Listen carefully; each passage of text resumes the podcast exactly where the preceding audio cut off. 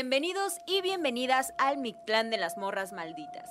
A partir de este momento abrimos la puerta a historias de vivos y muertos. Pasen aquí con nosotros, acompáñennos, apaguen la luz y entremos a la noche. ¡Yay! Oigan, pues bienvenidos aquí. Ustedes se preguntarán, ¿quién es ese muchacho que está aquí en medio de El nosotras? muchacho. Y se trata de Ismael, que es también otro contador de historias que conocimos gracias al podcast. De hecho, Ismael, bienvenido. Qué gusto tenerte acá con nosotras. ¿Cómo No, estás? Pues muchas gracias por invitarme. Este, pues se habrán dado cuenta en algunos episodios que les había comentado, porque me gustó mucho el formato que manejan, que Eh, es diferente a lo que pues muchos hacen en el tema de terror, ¿no? Que se van directo a contar historias, pero aquí tienen como sus secciones y pues hablan de, de diversas cosas que se me hizo muy interesante y pues sí llega a dar bastante miedo algunas de las historias que cuentan. Entonces, Pues muchas gracias por, por, por seguirnos, porque sí has estado presente desde el Capítulo sí. uno, de hecho. A mí me encantó eso, que creo que fuiste de las primeras personas que nos comentó y que nos empezó a echar porras. De hecho, él fue el que me avisó la vez pasada de, oigan, ya vieron que están en el Spotify acá. Y Y yo, ¿qué? nosotros, ¿De qué? Así como Dormidas. ¿no? Ajá, con la, la gañita acá. Yo, ¿qué? ¿Qué? De que no puedes abrir el ojo todavía, ¿no? Pero bueno, sí, la neta es que has estado acá súper presente y por eso ya teníamos como que retrasada esta invitación, ¿no? No se había podido concretar, pero por fin.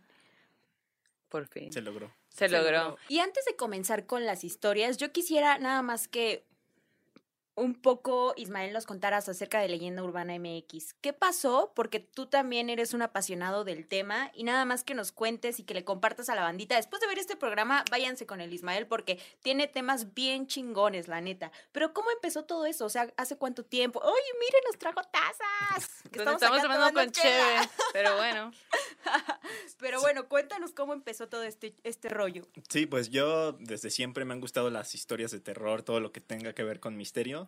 Entonces, pues antes en un canal, bueno, en mi canal que tenía, este, subía como historias, pero muy generales, así como creepypastas y cosas así. Ajá. Pero después me empecé a dar cuenta de que el tema de lo mexicano pues empezaba a gustar mucho y por ahí de finales del 2016 cambié el concepto de mi canal a Leyenda Urbana MX en el que contaba como historias, salía a las calles a contar historias y bueno, a raíz de la pandemia el proyecto lo convertí en un podcast, eh, viendo también que había muchos creadores que estaban haciendo esto y se me ocurrió hacerlo en formato de podcast y bueno, ya llevo un año tres, cuatro meses con, con este formato. Es un formato más corto, son episodios de 25 minutos a 35 minutos, en el que cuento historias de terror, leyendas y mitos, pero mm, digamos dando contexto para que la gente además de tener la historia, pues pueda conocer un poquito de, eh, de temas culturales o temas históricos de, Sí. de México. Entonces es más o menos lo que... Eso está increíble porque aparte sí aprendes en tu, en tu proyecto de podcast, sí aprendes muchas cosas. Exacto, y además puedes hacer como una guía de qué Ajá. lugares visitar, ¿no? En donde sabes que puede que te encuentres con algo paranormal o qué pasó en esos lugares Ajá, antes, ¿no? O sea, como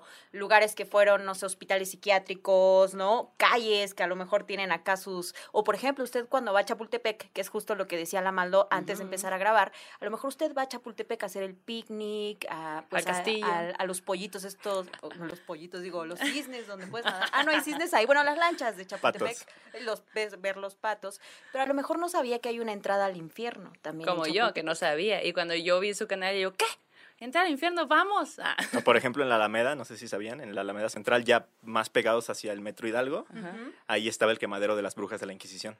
Entonces, y ahí, ahí por ahí una placa, hay como un restaurante y al lado hay una placa. Entonces No son cosas que muchas veces no nos detenemos a ver. Claro. Entonces yo me dedico a investigar esas cosas para pues contárselas y como para difundir esa información. Sí. Qué cool. Oye, Gran deberíamos labor. hacer un recorrido los tres un día, Sí. como por lugares que has contado en Leyenda Urbana MX, pero ir ahí y hacer como clipsitos así Jalo. como de. ¿Jalas? Sí, Bueno, ahí, Claro. eh, no, pero bueno, sí. Pero estamos grabando, está bien. pero hay que quedar bien en frente a Entonces, cámara. "Oh, pinches morras estas. Oye, pero además él, él pidió el tema de esta noche, que es entes de carretera, así que me imagino que traes unas historias que nos van a poner los pelos de punta, Ismael. ¿Qué te parece si tú comienzas con, con Me, la primera me gustaría empezar con una pregunta más que nada. Ay, no, ahí vas. Y ahorita les cuento la historia y empezamos con la A historia. ver, pero yo les quiero preguntar, ustedes que están tan metidas también en este tema de sobrenatural, ¿por qué creen que nos den miedo las carreteras? Mm, qué buena pregunta, porque Porque llevan. mm, Ay, guau. Iba a decir una cosa y ahora me arrepiento. A mí me dan miedo las carreteras específicamente y lo tengo muy claro porque siento que estás en medio de la nada sí. y solo alcanzas a ver lo poquito que alcanza a iluminar el, el auto o Eso el en la vehículo noche, en el pero en que el vas. día. En la noche, hablo de la noche. En el Ah. día no me dan miedo, pero a mí en la noche me dan miedo las carreteras. De día no podría decir que sí. Pero bueno, ¿a dónde llevan esos caminos? ¿Qué pasó en esos caminos? ¿Cómo, ¿Cómo se construyeron? Sí, sí, ¿O sí. qué pasó para que se pudieran construir los caminos y los puentes de las ciudades? Creo que hay mucha energía, ¿no? Sobre lo que vamos rompiendo para poder tener acceso, ¿no? Claro. vamos quitando o vamos como que eh, abriendo caminos en lugares en los que pues a lo mejor había bosque, había monte, ¿no? Y nosotros ahí vamos a pasar. Pero además, eh, pues siempre hay accidentes, Sí, ¿no? Y ajá, siento sobre todo eso, ¿no? que justo no hay carretera que no haya tenido un accidente y siento que allí se quedan energías. Ujú. Creo que es lo principal, ¿no? El tema de los accidentes. Yo también estoy de acuerdo en que pues no estás ni aquí ni estás allá, ¿no? Estás como en medio de algún lugar y pues a lo mejor eso nos llega a, a causar conflicto, pero sobre todo el tema de los accidentes. Y justamente muchas de las leyendas, me imagino que también las historias que, que nos van a contar ustedes, tienen que ver con el tema de accidentes. Ujú. Ujú. Entonces, eh, bueno, les cuento la primera historia, que es más como un- una leyenda urbana popular. Está muy relacionada con la chica de la curva, que no la voy a contar como tal, porque es una leyenda conocidísima. Todos la deberían de conocer, creo.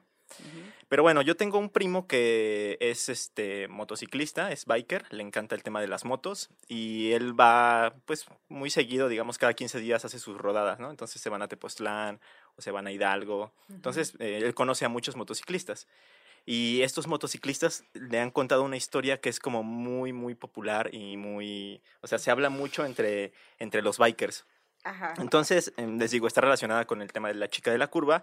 Y lo que dicen que sucede es que cuando van en la noche, sobre todo cuando van este, grupos pequeños o cuando van solos, porque hay veces que las rodadas son de entre muchísimos, pero cuando van en grupos pequeños o van solos, em, de repente eh, van sobre la carretera y ven una figura al lado, una, no sé, una figura como una mujer. En pocos metros después o pocos kilómetros más adelante, lo que, lo que pasa es que empiezan a sentir como frío en la espalda. Empiezan a sentir muy, muy frío. Así, no es el frío que te da el aire o es un frío en la espalda muy extraño. Siguen avanzando, pensando que pues a lo mejor sí es el clima, pero después empiezan a sentir como unos brazos en el abdomen, como si alguien se hubiera subido atrás de la moto y las estuviera abrazando. Ubican que, que como Sí, que sí, la agarran Sí, para ya no sé cómo, caerse. ya sé cómo. Entonces empiezan a sentir Siento también los brazos, pero fríos, no, no calientes como pues, si fuera una persona viva, digámoslo Ajá. así. Entonces empiezan a sentir es- esa, digamos, eso en el abdomen. Eh, siguen avanzando ya nerviosos, pero llega un momento en el que ven a través de su espejo retrovisor. O sea, voltean a ver al espejo y lo que ven es que sí tienen a una mujer atrás de ellos. Es No una mames. mujer de blanco y la tienen atrás.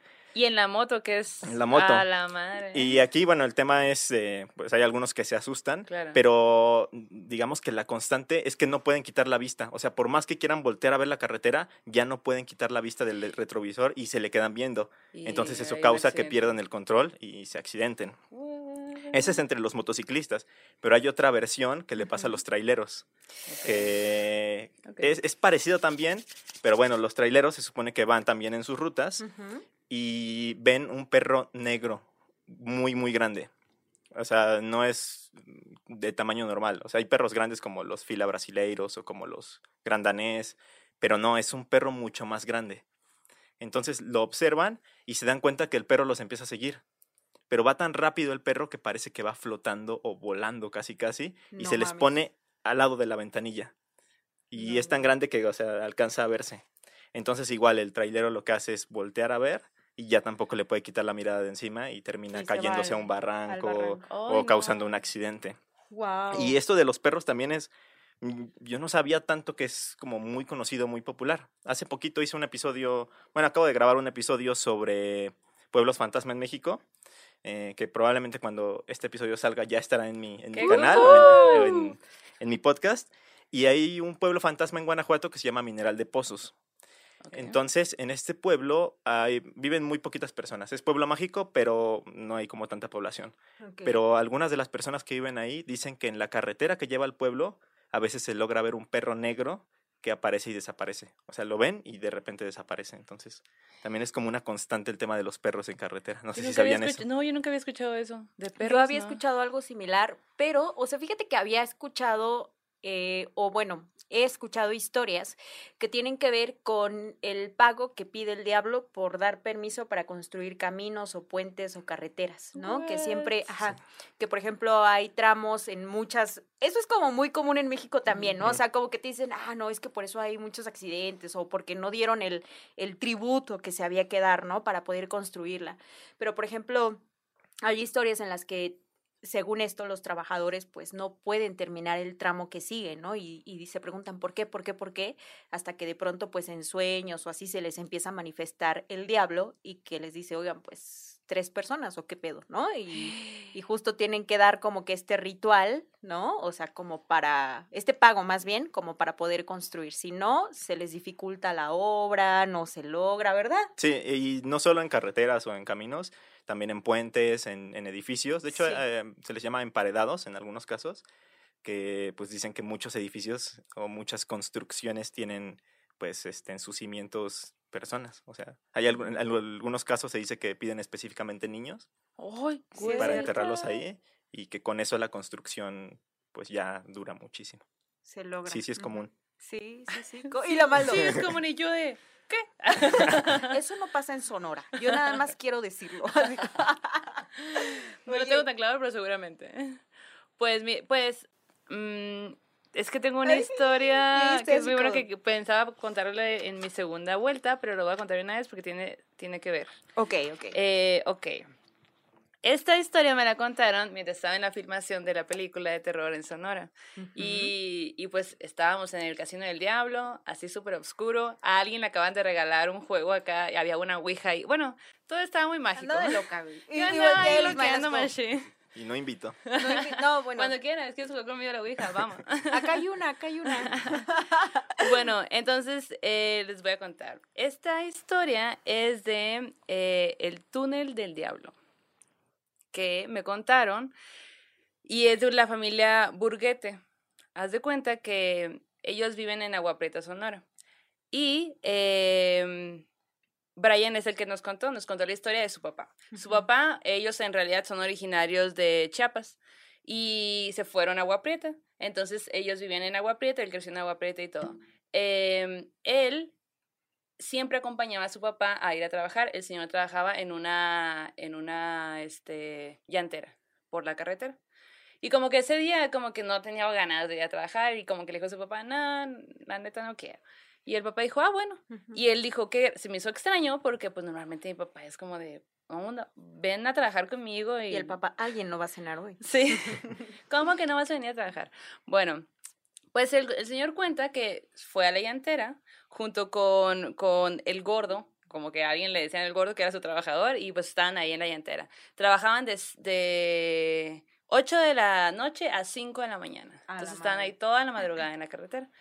Y pues ya como a eso de la una pasadita, el gordo le dice, ¿qué onda? Pues vamos a dormirnos, o sea, no creo que llegue ningún, ningún tráiler ahorita, o sea, no, yo siento que podemos dormir y cualquier cosa, pues ya nos levantamos. Y que el gordo se, dur- se duerme.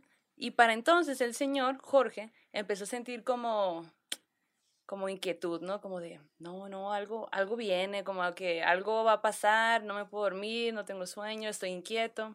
Bueno, por ahí de las 2, 3 de la mañana, por supuesto, eh, se aparece un tráiler. Llega y, y ahí se queda, estacionado. Y el señor se da cuenta que hay un tráiler afuera, pero nadie baja. Entonces dice, bueno, pues, ok. Pasa un rato y en eso baja el trailero y le dice, oiga, la carretera para tal lugar. Y él, ah, sí, derecha, a la izquierda, no sé qué, órala. Ah, bueno, se va de nuevo. Pero no arranca el tráiler, se queda estacionado y se queda ahí un, o sea, algunas horas. Y el señor de, de que, qué raro, pues a lo mejor y se quedó dormido y está descansando y pues, ok. Vuelve a pasar un rato y vuelve. El señor se baja, el trailero, y le dice, señor, no quiero que piense que estoy loco, que estoy drogado, que vengo pedo, porque no es así. Pero tengo que decirle que traigo al diablo en, el, en, en mi tráiler. Verga, güey. Ok. Uy.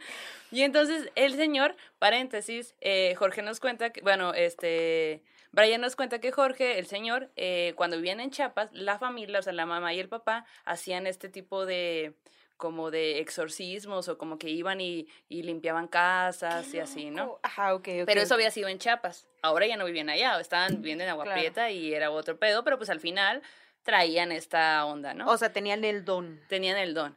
Tan tenían el don que el Señor tenía esta, esta algo horas antes de que pasara siquiera, como que algo va a pasar, algo viene, estoy inquieto, no puedo dormir.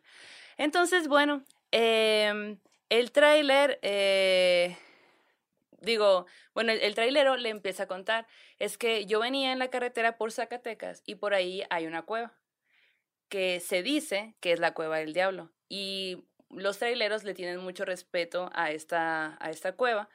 Y normalmente hay una hora en cuanto es de noche que no pasan por la, por la cueva. Y de- literal se quedan a- antes de pasar, se quedan ahí, se estacionan y esperan, ¿no? Hasta que se haga de día para poder pasar.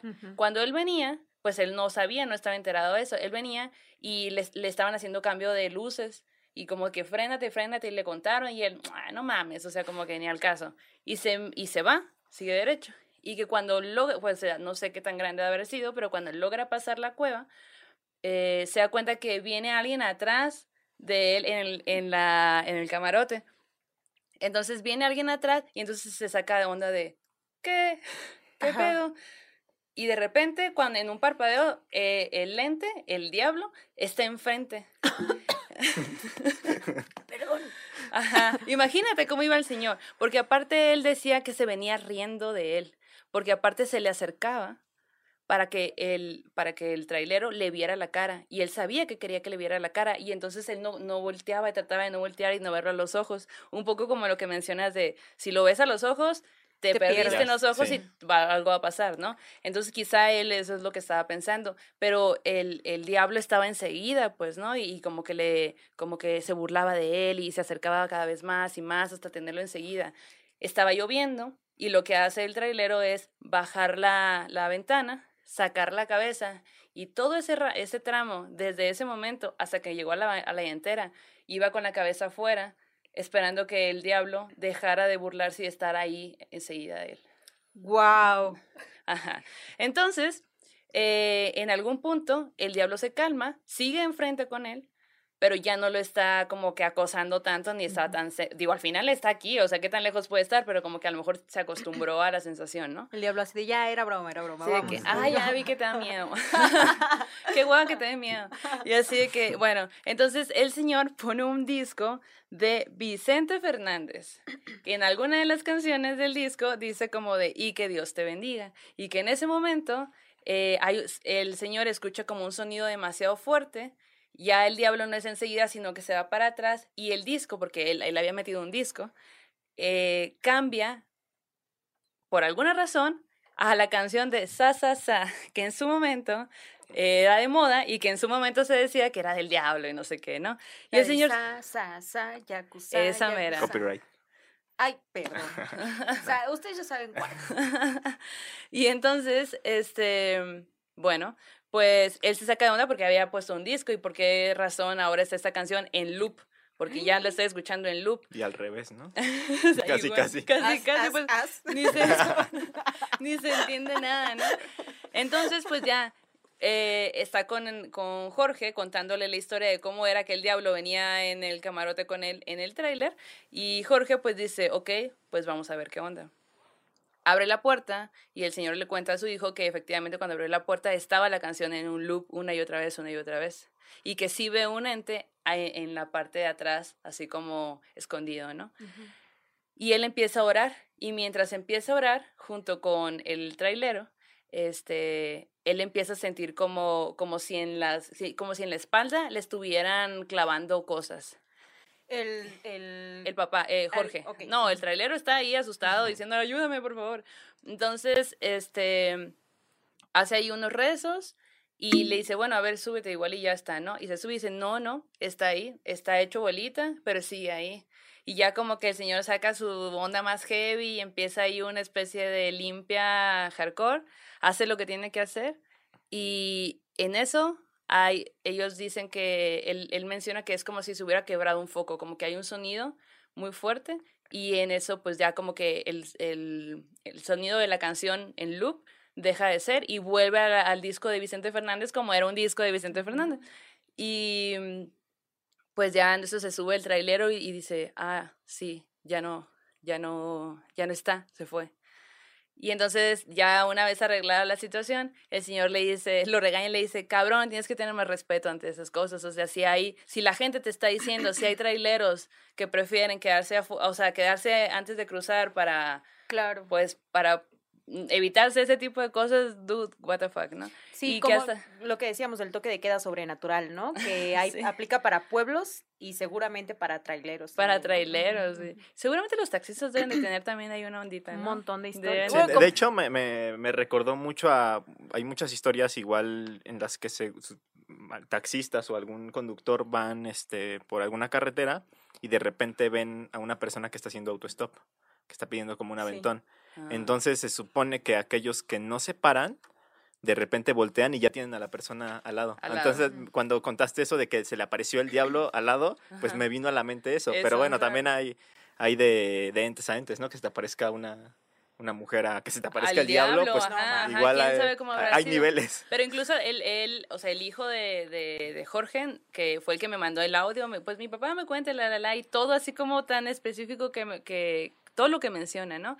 Él cuenta que hasta la fecha ese trailero sigue yendo, o sea, como que lo Qué visita chido. como en agradecimiento de, qui-", o sea, como que a lo mejor y el trailero no creía en nada, pues. ¿no? Y de repente se viene esa situación y pues hubo alguien de suerte que lo salvó y por siempre hasta el día de hoy lo visita y en agradecimiento de, güey, qué buen pedo Qué que me quitaste al diablo enseguida. Oye, pues un día que, que venía yo para grabar un podcast, bueno, una noche les conté lo que me platicó un señor Uber, ¿no? Ah, Que ya lo encontrarán por ahí en algún Señor. otro episodio, que no me acuerdo cuál es, yo nunca me acuerdo cuáles son los episodios, pero bueno, otra otro día que venía aquí al podcast, venía yo con un señor conductor del taxi, le venía diciendo, no, pues es que nosotras tenemos este podcast y está chido y contamos historias. Me dijo, ah, pues yo fui trailero. Y yo, no, cuénteme. Dice, no, pues en las carreteras pasa de todo. Dice, de todo, de todo. De hecho, dice, no sé si siga, si sigan vendiendo todavía, dice, pero se vendían discos en los restaurantes de carretera, Ah, sí, CDs sí. con las historias de los traileros, ¿no? Ah, Entonces, órale. que, que era, ajá, yo así como de jamás, Jamaica en la birria, había escuchado que- no había escuchado que eso pasara, pues, ¿no? O sea, como que sí sabía que tenían muchas historias, pero no que había discos compilatorios de historias de traileros, ¿no? Si yo usted de, tiene uno de esos discos, páselo Sí. MP3. y Yo lo más que me llegué a encontrar eran unos DVDs que se llamaban cañitas y venían en compilaciones de videos de, A lo de fantasmas. Puede ser, puede que sea eso, ¿no? Pero me pareció muy loco porque dije, ¿quién hizo esa compilación? Bueno, o a lo mejor los mismos que te vendían Ajá. los MP3 en el metro, pues hay como una versión traileros, ¿no? Como de carreteras. Iba entre- iban entrevistando. Y a usted ¿Quién le- sabe? Eras ¿Quién como sabe? tú en la, en, la, en la calle acá. ¿Y a usted le ha pasado algo de terror? En las casetas. Ah, sí. ¿Le da miedo? Hace como 31 minutos, ¿no? Oye, no, ajá, y eso, ¿no? Entonces como que dije, ay, qué chingón, güey. O sea, como que me pareció súper interesante eso. Porque además, ahorita en recomendaciones que dan miedo, les voy a contar algo que tiene que ver con lo que nos dijo Ismael, pero bueno, en un ratito más. Mientras, quiero contarles una historia que me contó mi amiga Fabi, Fabiola Telles, que vive en Oaxaca. Esto, yo, o sea, podríamos decir que es como un viaje bien culero, que le tocó a su familia. Bien culéis, así. De los que nunca nadie quiere tener. De esos que no quieres tener, exacto, ¿no? Pero que además, o sea, no solo ves una cosa, sino que a ellos, o sea, como que a mí no me habían contado una historia en la que pasaran tantas cosas en un mismo Pero- viaje y eso les pasó a ellos. A ver, a ver, pues. A ver, pues, Sácala, empezamos, sácala. empezamos intensos, empezamos intensos. A ver, pues esto pasó en la carretera Miahuatlán, Puerto Escondido, en Oaxaca. Mi amiga Fabiola, que es la que me cuenta esta historia, muchos saluditos, dice que le pasó hace como un mes, o sea, en mayo, a principios de mayo, a su cuñada y a uno de sus hermanos, no el esposo de su cuñada, sino otro hermano suyo con el que iba su cuñada. Entonces, como que habían tenido un problema familiar, entonces otro de los hermanos le dijo, yo te llevo, ¿no? Y se tenían que ir del centro de Oaxaca a Puerto Escondido, ¿no? ¿Cuánto tiempo es más o menos? Yo creo que son como unas siete horas, tal vez ocho horas. Ah, pero de- en curvas así, ¿no? Como Sí, de, de sí, sí. muerte. de que vomitas Ah, cuatro pues, ah, sí, es esa. es que conozco much- varias historias de vomitados. Ah, yo, En la era carretera. De, yo era de ese clan. Sí, no, yo también he sido de ese clan. Güey, cuando yo Yo no estaba he ido. chiquita, tiro No, por viaje cantaba Oaxaca, güey. Sí. No, pues de ahí el cantar Oaxaca, ¿no? Los oaxaqueños son Tienes que ir, pero tienes que ir en combi. Para, que, pase. sepas, para que vivas la experiencia de la A sierra. las 2 de la tarde, o a las 12. Con un chorro de gente que lleva su... Calor. Ay, no. Bueno, pues resulta que iba su cuñada y uno de sus hermanos, porque su cuñada había tenido un problema familiar y tenían que llegar lo antes posible, ¿no? Salieron de Oaxaca aproximadamente a las 7 más o menos de la noche y dice que pues se fueron por Miahuatlán y que agarraron la carretera que pasa por San José del Pacífico, que es otro punto turístico en Oaxaca, ¿no? Entonces ella me dice, pues es sabido que esa carretera es un poquito pesada, ¿no? Hay horas como que son como más densas, ¿no? A veces hay neblina, como que tienes que andar con cuidado por la carretera. Dice que todo bien, empiezan el, trayecto y todo, y que en una parte, cerca de San José del Pacífico, va el hermano de mi amiga manejando, ella de copiloto, y dice, se veían como que las montañitas al lado, ¿no? Como que un poco de neblina y así. Va el hermano y le dice a ella, ¿ya viste? Y la cuñada, ¿qué? Dice, "Mm, no, pero como que él iba manejando y como que no quería distraerse, ¿no? Entonces él le dice lo que hay al lado en la montaña. Entonces dice que ella voltea y ve como arriba de uno de los cerros, flotando, estaba una bola de fuego. Que ya, pues ya estaba oscuro, pues, ¿no? Una bola dijo, de fuego. Ajá, que bueno, normalmente se dice que son las brujas, ¿no? Pero dice, la bola de fuego no estaba en la montaña, estaba sobre la montaña, o sea, estaba flotando, Ok. no estaba como que alguien estuviera cargando algo o que algo estuviera ahí rondando el piso del monte, ¿no? Entonces como que ella volteó a ver y dijo, ¿qué pedo con eso, no? Y entonces ellos siguen avanzando y esa cosa sigue avanzando también y se va de un cerro al cerro que sigue y allí como que se cae al cerro y desaparece. Y nada se quema. Nada se quemó.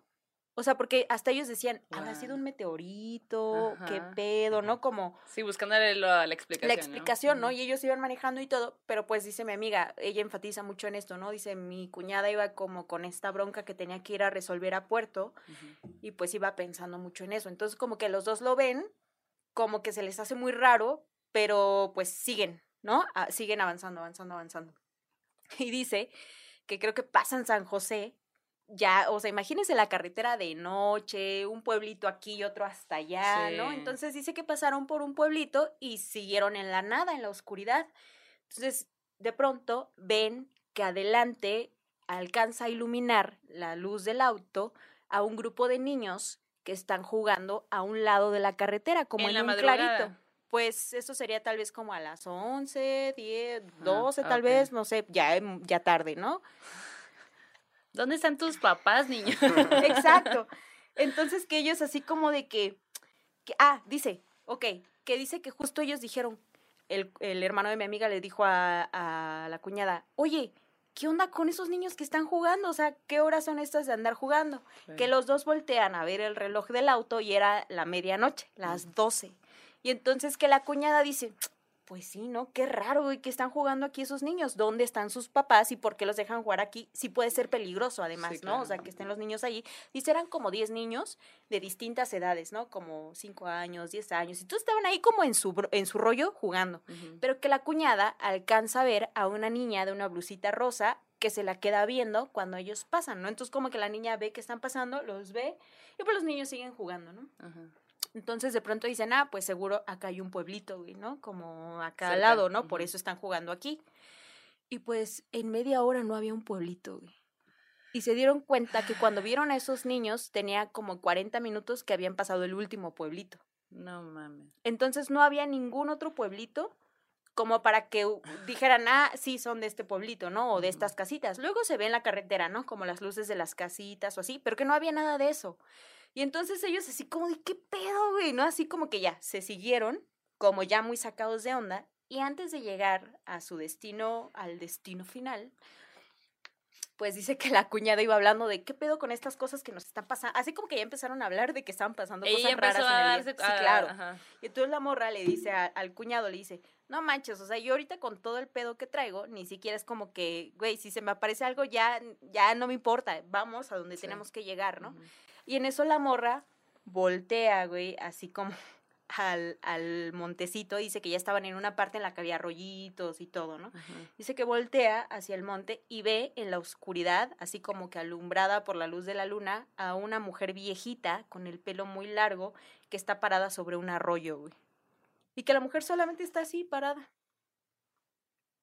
Y pasan y él y ella le dice, güey, acabo de ver esto. Y el vato, no mames, güey. Y así como que los dos, ¡ah! Y llegan a su destino y pues ya, ¿no? O sea, como que, pero después contaban esto, ¿no? Que qué cabrón todo lo que habían visto en el camino porque en nada de todo eso, lo que hay en Oaxaca, qué güey, pedo. nada de eso era normal, pues, ¿no? Y ellos al principio como dijeron, ah, sí, bola de fuego, ¿no? Como, ah, todo bien. Normal, un meteorito viene cayendo. Exacto, exacto. Pero sí, que esa fue su historia y eso les pasó y así como de amiga, ¿qué pedo? Y que ya después les dijeron, no, pues es que esas carreteras son muy densas, ¿no? O sea, ya hay una hora en la que tú no debes estar transitando o debes de tener cuidado y todo.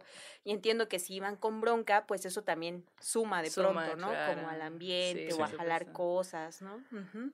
Fíjate ¿Cómo que, ven? pues, muy locochón. Y qué mala suerte, porque una vez fui a San José con unos amigos y ahí en la noche, también así que, ay, vamos a comprar no sé qué. Y agarramos el carro y empezamos a andar, andar, andar, andar. Y de repente nos perdimos y nos dimos cuenta que ten- estábamos yendo hacia el otro lado de donde teníamos que ir. Y, pero teníamos una hora yendo. Entre caminitos, en medio del bosque, en medio de todo acá. Y nunca vimos nada, güey. Qué mala Y suerte. los fantasmas. Sí, hola. no nos vio, güey. Oye, oye, esa de los niños, la, la, la parte de que vieron a los niños, se me hace muy curioso porque, o sea, me hace pensar que a lo mejor, pu- o sea, pudo haber ido a una excursión escolar o algo y que haya tenido un accidente el autobús y por eso Mm. se estén manifestando ahí, ¿no? Porque me acordé, Ay, yo, no lo y había justamente relacionado con, con el tema de carreteras, me acabo de acordar de una historia que se cuenta en Yucatán. Eh, se supone que hay una carretera que une dos pueblitos. Entonces cuentan, bueno, no cuentan, en 2001, eso sí es real, este, está en las noticias y todo, en 2001 hubo un accidente de un equipo de fútbol, creo que de tercera división. Entonces iban como en una combi, tipo combi, Ujú. camioneta, eh, chocaron, creo que se volcó y murieron cuatro futbolistas.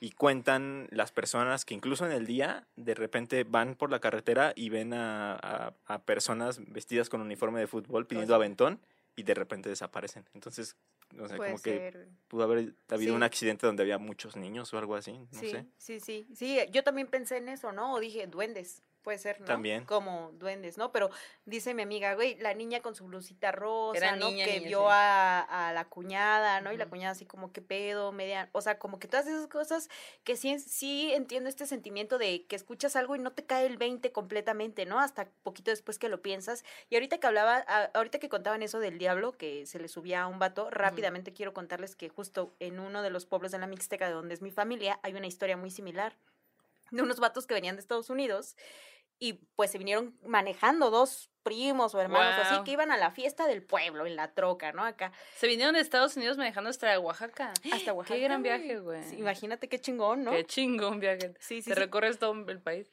Pero Casi, dicen, casi, casi. digo, palabras más, palabra, palabras menos, me hizo recordar esa historia, lo que contaste, que estos vatos iban manejando y ya iban a llegar al pueblo porque iban como que no sé si a la fiesta de noviembre o a la fiesta de diciembre, que es muy grande en, e- en el pueblo, ¿no? Entonces dicen que de pronto un señor les pidió raite en el camino, en la oscuridad, y creo que ellos lo subieron y pues el señor iba atrás platicando con ellos, ¿no? Y de pronto ya no estaba, güey.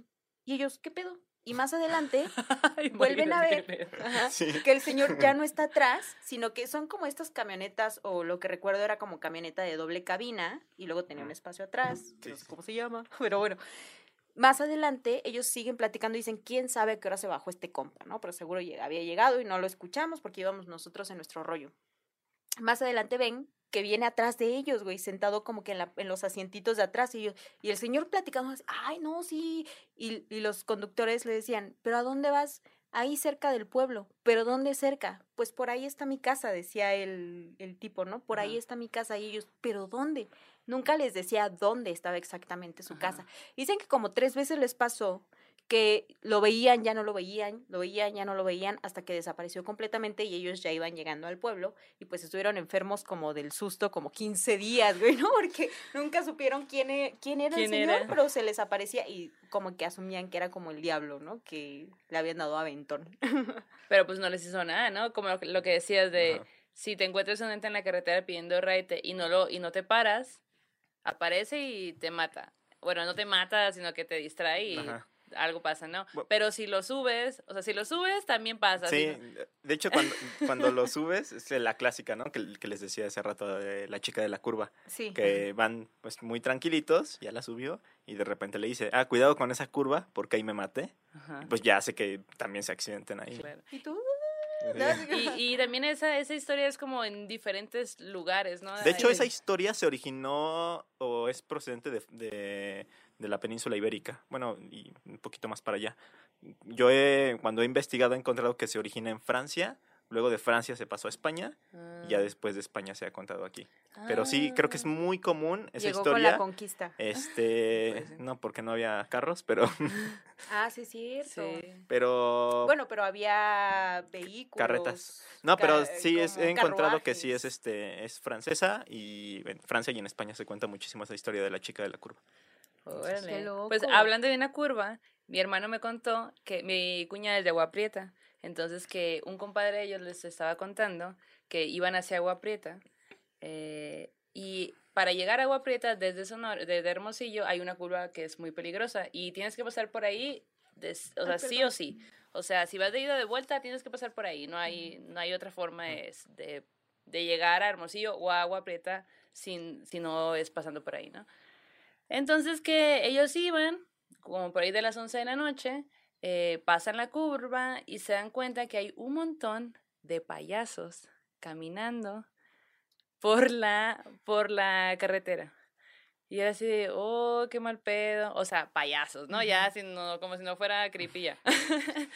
Eh, como que el, el conductor dice, qué mal rollo, ha de ser que uh, hay un, sea, o sea, algo de haber pasado, un accidente y vienen caminando, qué mal pedo. Bueno, porque dice que no era uno, eran un chingo, o sea, eran muchos payasos. Y pues ya, o sea, como que, bueno, pues ni pedo, porque ellos iban en, en contra, de- o sea, él iba hacia Agua Prieta y ellos iban como hacia, hacia arriba, pues como si fueran hacia Hermosillo, pues, ¿no? Y ya, entonces llegan ellos a Agua Prieta, todo bien, normal, así. Y en alguna carnita asada de seguro, porque son horas, salen en la conversación que, ay, ¿qué habrá pasado? Les dice como que a la gente que estaba ahí, ¿qué habrá pasado en la carretera? Porque pues vi a los payasos. Y todos así como que helados, ¿no? De que, ¿cuáles payasos? Sí, pues, o sea, es que me... Ah, pues nada, o sea, debió haber habido un accidente porque, eh, pues, vi a unos payasos en la carretera, en la curva, que digo que es muy conocido, ¿no? Y le dice, en la curva, ¿viste los payasos en la curva? Sí, sí, en la curva. No mames, hace años una, había una convención de, ah, de había una convención de payasos que iban como hacia Cananea. Y en la curva hubo un accidente y todos murieron y ningún payaso pudo llegar. Qué Y a él le tocó ver como todos los payasos iban caminando. Y eran, pues en ese momento, pues de ahí yo creo que ya le dio el mal del susto, No un chingo de pana, porque pues me imagino, o sea, él, él no menciona como, ah, eran muy blancos y brillosos, él dice, eran personas payasos Normales, pues, iban caminando, así caminando. normal. O sea, en ese momento él no se asustó, solo lo vio como un, y qué mal rollo de haber sido un Claro. accidente. Pero después cayó en cuenta que desde que los vio hasta que llegó a, a Agua Prieta, nunca vio ningún accidente, pues, o sea, nunca vio nada, no tenía sentido que, pero no lo, no lo pensó de esa manera hasta que ya después le dijeron, hace años que hubo un accidente ahí y todos los payasos murieron, ninguno llegó. Uy. ¿Qué tan mala suerte tienes que tener para que además de que se te aparezca algo en la carretera, sean payasos? Sí, y que no sea uno, sean un Ajá. güey. Oye, los payasos, ¿qué somos? ¿Fantasmas o payasos? Te estás burlando de los payasos, ya ni cuidado, eh. La próxima no. es que. Oh, que la chinga. Perdón, payaso fantasma. Mm. La Yanis de que empinándose. ¿Yo qué? No, me No era estaba fondo. La espumita de No era fondo, ya. Es por espuma, miren. No crean que le eché fondo. A ver, cuéntanos tu historia. Sí, bueno, les voy a contar una historia que, como les decía, está, algo intensa. Esta me la mandó un suscriptor, eh, se llama Alejandro Romero. Saludos. Saludos, Alejandro. Me la mandó para un live que hice de especial del Día del Niño. Entonces no está registrada en ningún podcast hasta hoy. ¡Woo! Y bueno, este me cuenta Alejandro que su cuñada eh, es doctora. Ella trabaja en un hospital en Alto Tonga, que es una localidad de Veracruz. Ok. Ok. Entonces ella cuenta que en una ocasión llegó una paciente al hospital, pero llegó como pues bastante mal. Estaba embarazada y llegó con dolores de parto. Pero eh, su embarazo y, y el parto ya se había diagnosticado que era de alto riesgo. Entonces tenía muchos problemas. Eh, la atendieron, este, intentaron hacer esta labor de parto, pero ella empezó a perder mucha sangre, de hecho hasta tuvo una infección y pues lamentablemente terminó falleciendo la mamá. Oh. Eh, después eh, el niño sobrevivió, bueno, el bebé sobrevivió, en- pero pues también tenía muchos problemas porque era prematuro.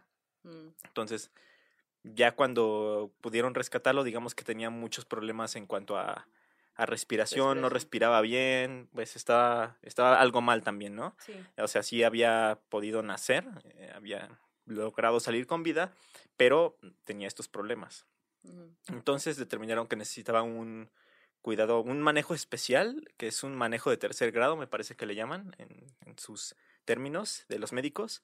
Y eh, Alto Tonga no es una no es una ciudad grande, es una comunidad, pues algo pequeña ya en Veracruz. Y determinaron que tenían que trasladarlo al hospital de Jalapa, a la capital, para poder darle una mejor atención y para que pudieran, este, pues que pudiera sobrevivir, ¿no? Entonces, eh, pues los médicos intentaron salvarle la vida de, de la mejor manera posible, este, mientras preparaban el traslado. Eh, en ese inter, pues tuvieron que llevar a la mamá al anfiteatro para que, pues para que allí estuviera el cuerpo y para que después algún familiar fuera a reconocerla. Em, prepararon la ambulancia y eh, para trasladarlo a la capital, a Jalapa. Entonces eh, lo llevaron a la ambulancia y en la ambulancia iba en la parte de adelante, iba el chofer, iba su copiloto y también iba un familiar de, pues, del bebé. Y en la parte de atrás, eh, la cabina creo le llaman, o no sé si sea la cabina, pero en la parte de atrás iba eh, un médico cuidando al bebé y también iba una enfermera que iba como proporcionando medicamento y pues ayudando cualquier cosa que necesitara el, El médico. el médico, sí. Entonces ya prepararon todo y salieron rumbo a Alto Tonga, a- de- a- rumbo a Jalapa, de Alto Tonga a Jalapa. Ok. Ujú, ujú. Entonces ya iban en la ambulancia y bueno, em, quisieron tomar un camino lo más rápido posible para llegar. Como un atajo. Ajá, digamos como un atajo. Y tuvieron que pasar por una comunidad que se llama Villa Aldama. Ahí esa carretera que, que, que, digamos, salen un poquito del camino de la carretera para cruzar esa parte y cortar para llegar a Jalapa, eh, comentan o, o me comentaban que era un tanto peligrosa. Pero al, el hecho de tener al niño tan grave y de tener que trasladarlo de la forma más rápida, pues tenían que tomar ese tramo para, pues, para llegar y poderle salvar la vida al niño. Entonces ya cuando iban a, a esa altura de Villaldama, empezó a caer una neblina así increíble, o sea, una neblina muy, muy fuerte que Todo impedía la mal. vista. Ajá, todo mal. Todo ya. Cuando hay neblina, mal. la cosa no va a estar tan chida. Cabe aclarar mal. que eran más o menos las dos y media de la madrugada. Ugh. Entonces, Ayuda que La hora, justo la hora. y pues aparte hay muchos cerros, este, Oscuridad. mucha oscuridad, entonces es complicado el trayecto, ¿no? Entonces empezó a caer la neblina y se empezaron a poner nerviosos por, pues, por todos estos factores, ¿no? De que tenían que llegar rápido, es- Ujú. estaban en una zona complicada, había neblina, o sea, todo se les juntó. Entonces el chofer como que volteó a ver a su copiloto con el objetivo de hacerle plática, de pues, romper un poquito el hielo, de... Sí, sí. Hacer más llevadero el trayecto. Ajá, pues en lo que cabe, ¿no? Sí, sí, sí. Entonces lo volteé a ver y, y cuenta que el copiloto estaba totalmente pálido, estaba sudando y tenía la vista fija hacia la ventana. O sea, no la quitaba de... La ventana. La del su- chofer. La del chofer. Ajá, estaba así volteando, como yo te estoy viendo. Y yo O sea, como, imagina- no quiero yo- voltear Yo, imagino a mi ventana como de, me imaginaria. estás viendo, pero no me hablas, o sea, siento raro. ¿Qué te pasa? ¿Estás bien? ¿Qué pedo? ¿Qué pedo? Ajá. Ajá. Entonces lo volteé a ver y pues, o sea, él se queda pálido viendo en un punto fijo sin hacer nada y, y le pregunta, justamente le pregunta, ¿estás bien? ¿Qué te pasa? Y él lo único que le pudo responder fue, voltea, mira hacia tu ventana. No. Entonces el chofer primero ve hacia enfrente para no chocar ni nada, voltea hacia la ventana y ve a una mujer que está justamente en la ventana, que lo está viendo. Una mujer vestida de blanco completamente, muy pálida igual y con el cabello muy negro. Entonces lo está viendo. No. El chofer, pues más que asustarse, pues lo que hace es voltear al frente para seguir conduciendo, porque pues es un tramo complicado. Eh, ya llega como digamos a una recta, sigue, sigue avanzando y voltea otra vez a la ventana para ver si está otra vez la mujer ahí. Y ya no hay nada, desapareció. Sigue conduciendo ya todavía más nervioso, el copiloto igual ya muy mal. No Y de repente empiezan a sentir muchísimo frío. O sea, se sienten que, que empieza a entrar a la ambulancia un frío así Ay, increíble, no. indescriptible. Ya valió verga todo. Ajá. El frío sobrenatural. Entonces, ya que empiezan a sentir todos el frío, escuchan que le tocan la ventana de atrás, la de la cabina. No, Le verga. tocan la ventana, el copiloto abre y es el médico. Y les dice, ¿saben qué? Tenemos que regresarnos hacia el Tutonga. Ya no hay que llegar a Jalapa. Nos tenemos que regresar porque el niño acaba de fallecer. No. Entonces, pues la mujer era la, era la mamá que fue a alcanzarlos en la carretera para llevarse a su hijo. Ay. A la madre, güey, está intenso eso. Sí, o sea, está intensa y aparte está muy triste porque, sí, sí, sí, sí. A la pues, madre. porque la mamá quiso regresar por, por su niño y Claro. tuvo que ir hasta la carretera a alcanzarlos A porque pues no era posible tampoco que una mujer pues pusiera a correr allá al lado y fuera tan claro. rápido a la velocidad de la ambulancia Exacto. como para llegar ahí. No, Entonces, y a lo mejor había algo que ya, o sea, la, las mamás saben, ¿no? Y a lo mejor ella sabía que su hijo no iba a llegar, ¿no? Ajá, Entonces fue por él, ser. ¿no? Para alcanzarlo. Qué triste, güey. Ay, Sí. no. Y qué denso. Güey, los, los doctores, los enfermeros, enfermeras, tienen una de historias, güey. Tenemos que hacer un capítulo de eso. yo también quedé en hacer un- algo sobre eso. Sí. Tengo un capítulo invítanos. Tengo un capítulo sobre hospitales, iba a ser un live, pero sí. De hecho, sí están este, formalmente invitadas a algún episodio. Pues, próximamente, salud, salud. próximamente este, pues estarán por ahí. Sí. Vamos a estar este contando historias en Leyenda Urbana MX. Oigan, y yo nada más les quiero contar rápidamente. Yo sigo en shock acá de que, es que, güey, como la, las historias de la bruja que se aparece en la ventana y esos que ya hemos contado, como que las cosas que se aparecen en la ventana me ponen malas y ya voy a tener pesadillas ahora. Es que la Maldo tiene un recuerdo de niña. Que no, no, o sea, no, no es un recuerdo porque no Está tengo algo- bloqueado, está bloqueado, es un recuerdo bloqueado. O ya ni sé, o sea, ya a estas alturas pienso como que entre que puede ser un recuerdo, puede ser todo Hollywood metido en mi cabeza, güey. Who knows, no dudes de ti misma. Sí, también. Una vez estaba yo en Oaxaca con una amiga eh, que se llama Ita, saludos. Y fuimos a una fiesta, güey. Pero íbamos vestidas yo de tehuana, como con la falda, el huipil, acá todo floreado y todo. Y ella iba vestida igual como de manera tradicional. Y pues de ahí nos la pasamos a una disco y estamos, eh, eh, ah, ah. Y nos dieron como las 12, una de la mañana. Entonces ya salimos y dijimos, güey, ya hay que ir a la casa, güey, ¿no? Y yo me estaba quedando con esa amiga en esa ocasión. Paramos un taxi, se detiene el taxista, nos ven todas eh, princesas, ¿no? Como tradicionales. Ya me imagino, güey. Ya te he visto en ese Güey, estado, Yanni. Me asomo yo a la, a la ventana del, del copiloto y le digo, ¿nos puede llevar al Panteón Jardín? y el taxista así, No. ¿qué? Y yo, ¿vamos al Panteón Jardín? Güey, te lo juro que fueron segundos, pero yo sentí que el vato se sacó de pedo, ¿no? Pues sí. Pero es que le dije, eh, o sea, mi amiga vive a un lado del Panteón Jardín, Ah. literal, pues, ¿no? Que Después se agachó para que ya no la viera. Y yo, no, sí somos de verdad. Pero mi amiga vive junto al Panteón Jardín, vamos allá. Y el vato, ah, sí, suban, que no sé qué. Pero yo me imagino, imagínate dos morras vestidas de manera tradicional pidiéndote, me llevo al Panteón Jardín. No. Y en Oaxaca. En Oaxaca, güey. Las Y el dos muertas taxista, de la pero van a pagar con dinero real, ¿verdad? Ajá, sí, exacto. Y todos le dijimos, vamos a pasar al Oxxo a hacer una recarga, pero sí estamos de verdad, sí, mire, tóqueme, tóqueme. No, así que Dejas tu chamarra para que después vayan a tocar a pedir y digan que estás muerta. Güey, exacto, exacto, justo así. Pero no, no se la aplicamos. Pero sí nos dio mucha risa porque decíamos, era como todo el Sí lo contexto de asustado, historia pues. sobrenatural. Sí. Claro, güey, súper sí. Oye, y la última historia que tengo que contarles en esta primera edición, porque seguramente tendremos una segunda y ojalá que muchas más, es una historia que me contó Mayra Larios. Esta historia pasa en los pueblos de Ayala de Morelos y Coix... ¿Cómo? Coahuixtla, en Morelos también. No conozco esos pueblos. Yo Perdónenme no puedo hay pronuncio nunca, entonces, sí.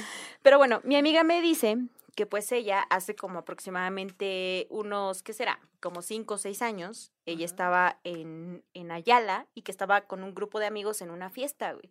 Entonces, que fiestas de los pueblos, pues, yo lo que me imagino es así como una fiesta súper choncha, ¿no? Como mucha gente acá echando desmadre o así. Pero bueno, ella dice que estaba en una fiesta en uno de los pueblos, en, en Ayala.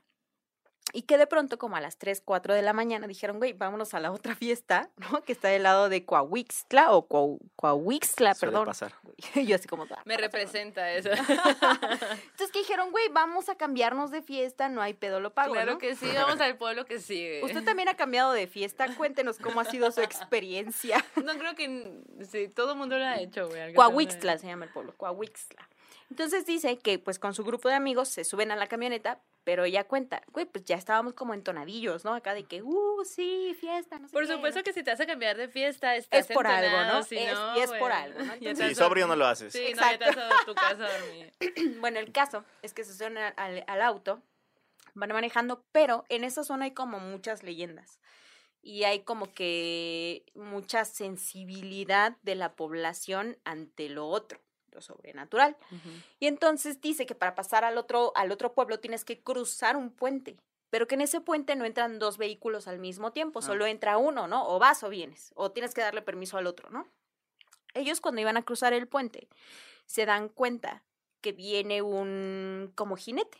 ¿no? Ay, Viene un- hay un caballo con una persona a bordo y que el caballo va a pasar, ¿no? Entonces ellos dicen, ah, ok, esperemos a que pase el caballo y luego pasamos nosotros, porque puede ser alguien del pueblo y pues todo chido, ¿no? Entonces se detienen antes de que pase este, este señor y apagan las luces para no lastimar al caballo, supongo, ¿no? Ajá. Apagan sus luces y se quedan callados todos. Y entonces ven cómo se acerca el jinete al puente. Y no tenía cabeza. ¿no? Peor aún. Ay, no.